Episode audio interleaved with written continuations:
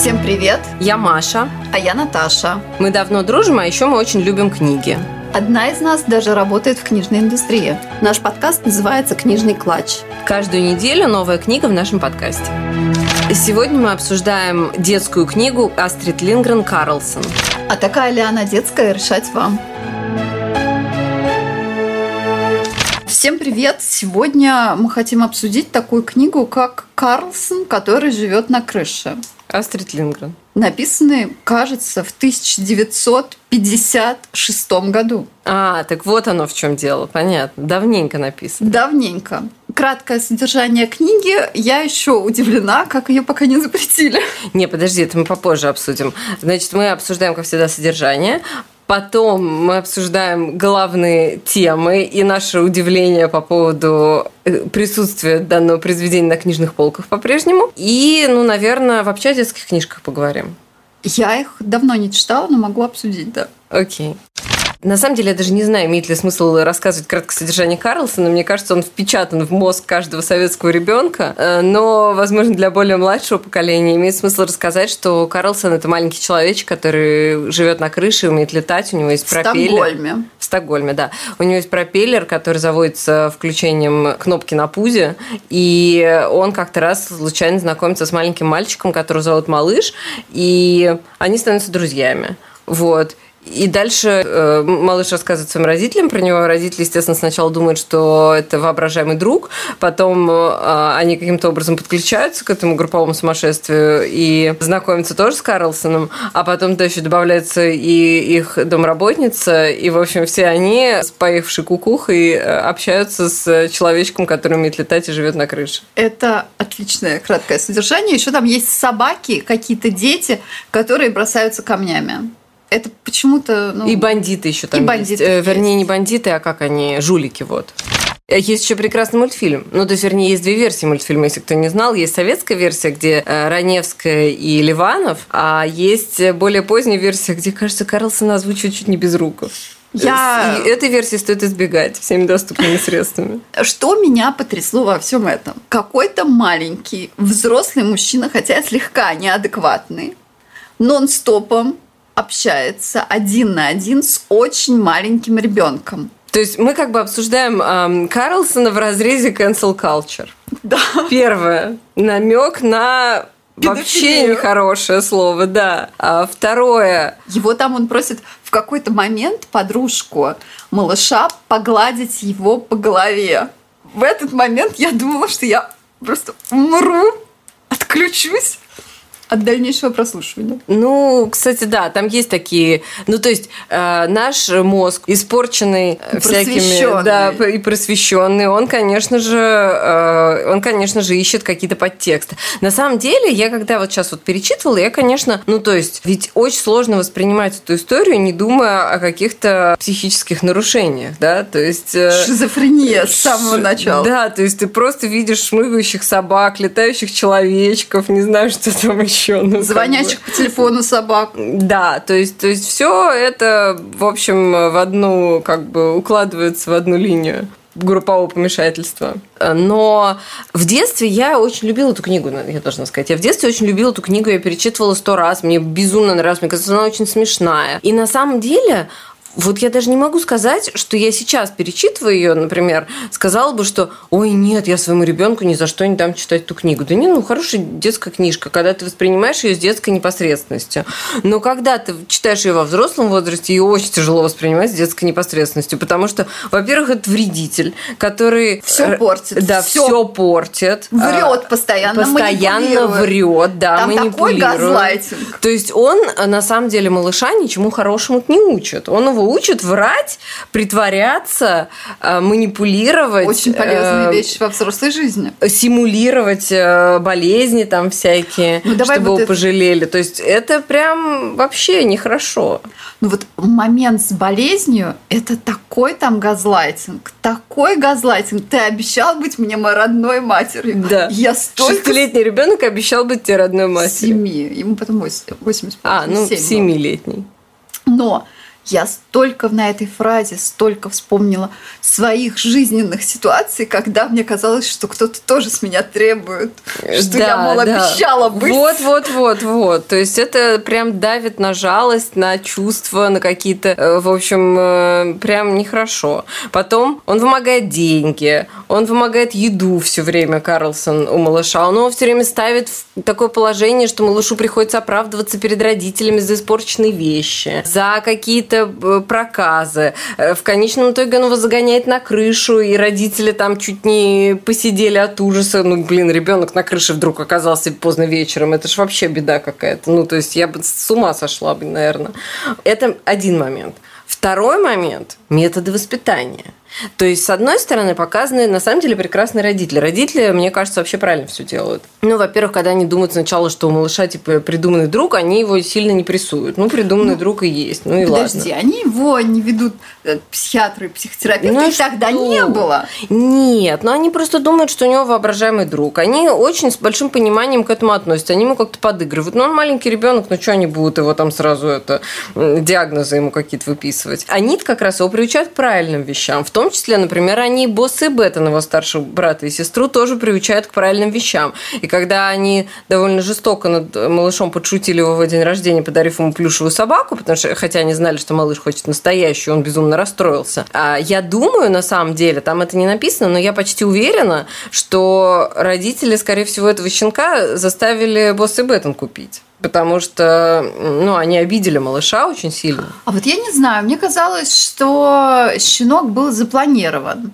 А я думаю, нет. Я думаю, что нет. Я думаю, что они поняли, что вот настал тот момент, что утешить малыша, что они же его пытаются приучить к тому, что нужно говорить правду, что нужно быть честным и так далее. И он же ведь расстраивается даже не потому, что ему не подарили щенка. Он на самом деле, когда ему его не подарили, он это как бы, ну, рас, ну так, ну, воспринял, он что, ну, говорит, «Я да, хочу типа, радоваться весь день, Да, не на- буду расстраиваться, что мне не подарили щенка, хотя я хочу щенка, ну, что поделаешь. Мне не обещали и как бы, ну, и не подарили, и все, значит. А он же расстраивается именно вот из-за того, что э, брат и сестра над ним так жестоко шутят, что дарят ему плюшевую собаку и говорят, вот тебе щенок. А давай расскажем, как он пошутил над своей Ну, сестрой. он, да, слушай, ну он пошутил на своей сестрой, так как шутит обычно хулиганские мальчишки. А- Обычно, обычный прикол. Он, ну, там же Беттон, ей же тоже не 18, ей сколько там, 12 или 13 или Мгм, 14. да, да. У нее какой-то там мальчик, она с ним целуется в гостиной. Малыш подкрадывается туда, начинает дико ржать над ней. По-моему, это вообще достаточно безобидная история. А вот когда босс и Беттон над ним вот, э,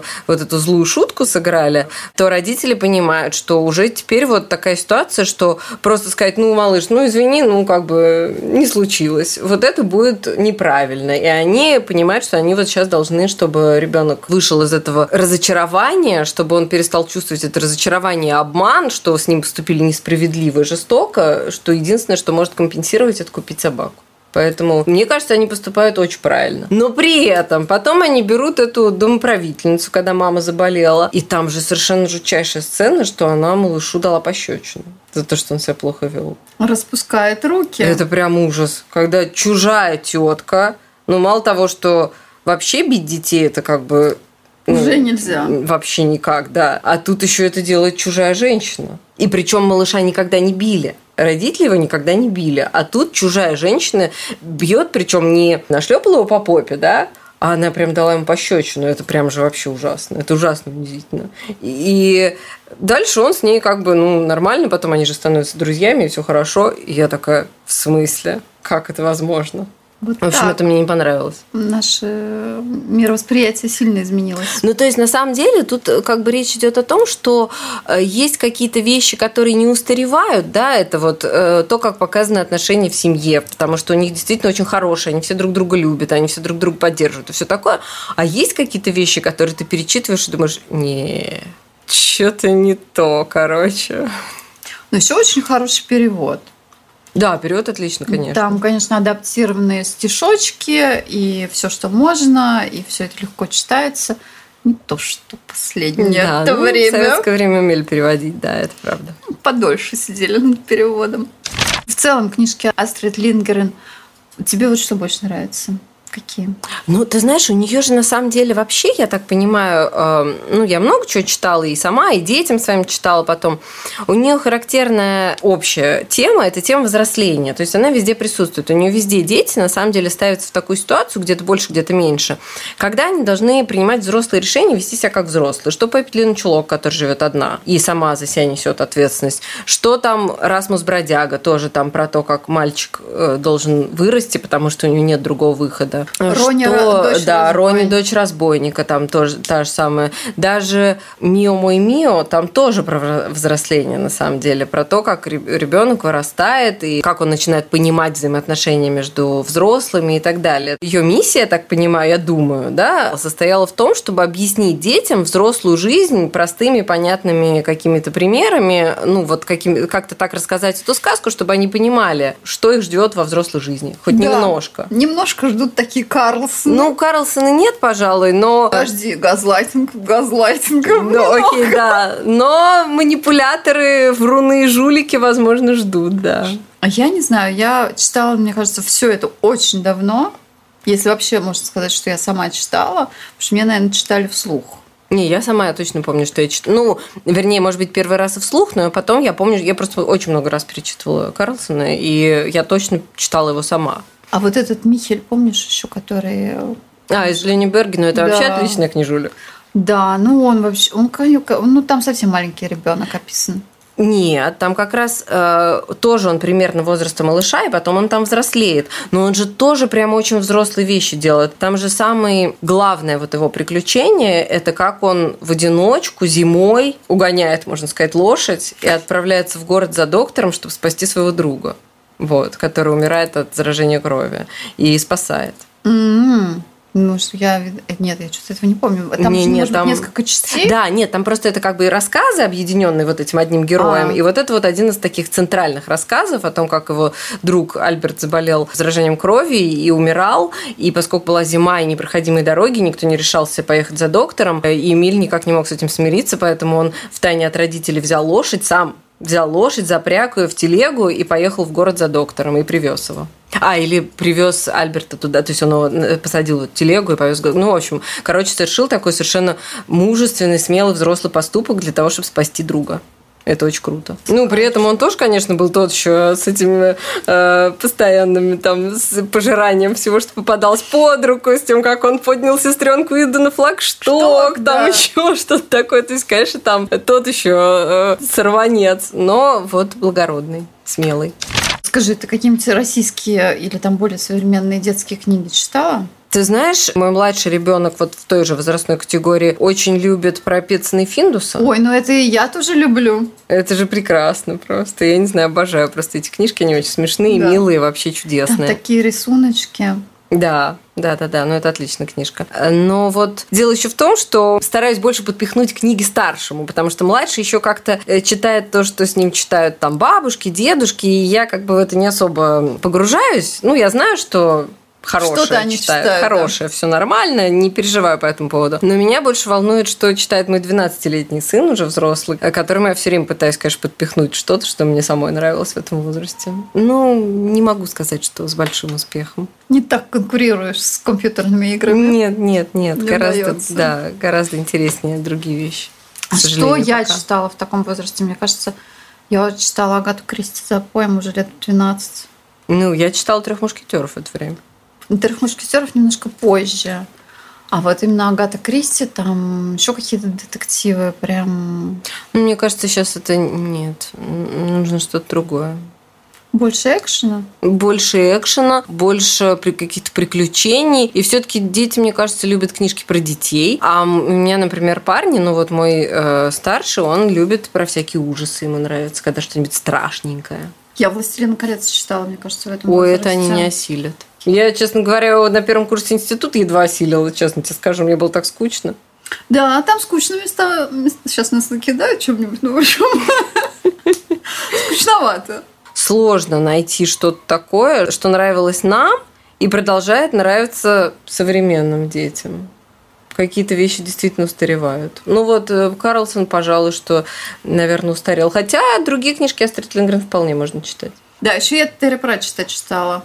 Терри Пратчетт отличный, да. Да. Ну, он смешной. Но там такой юмор, который еще непонятен в этом возрасте. В 12 нет? Ну, может, я лет в 14 его читала. Может, такое было. Напишите, какие вы детские книги читаете и считаете хорошими, потому что я как Перечитайте, мать... правда, перед этим. Да, вот, да, кстати, потому что я как мать двоих детей, мне как бы это будет полезная информация, я ее использую.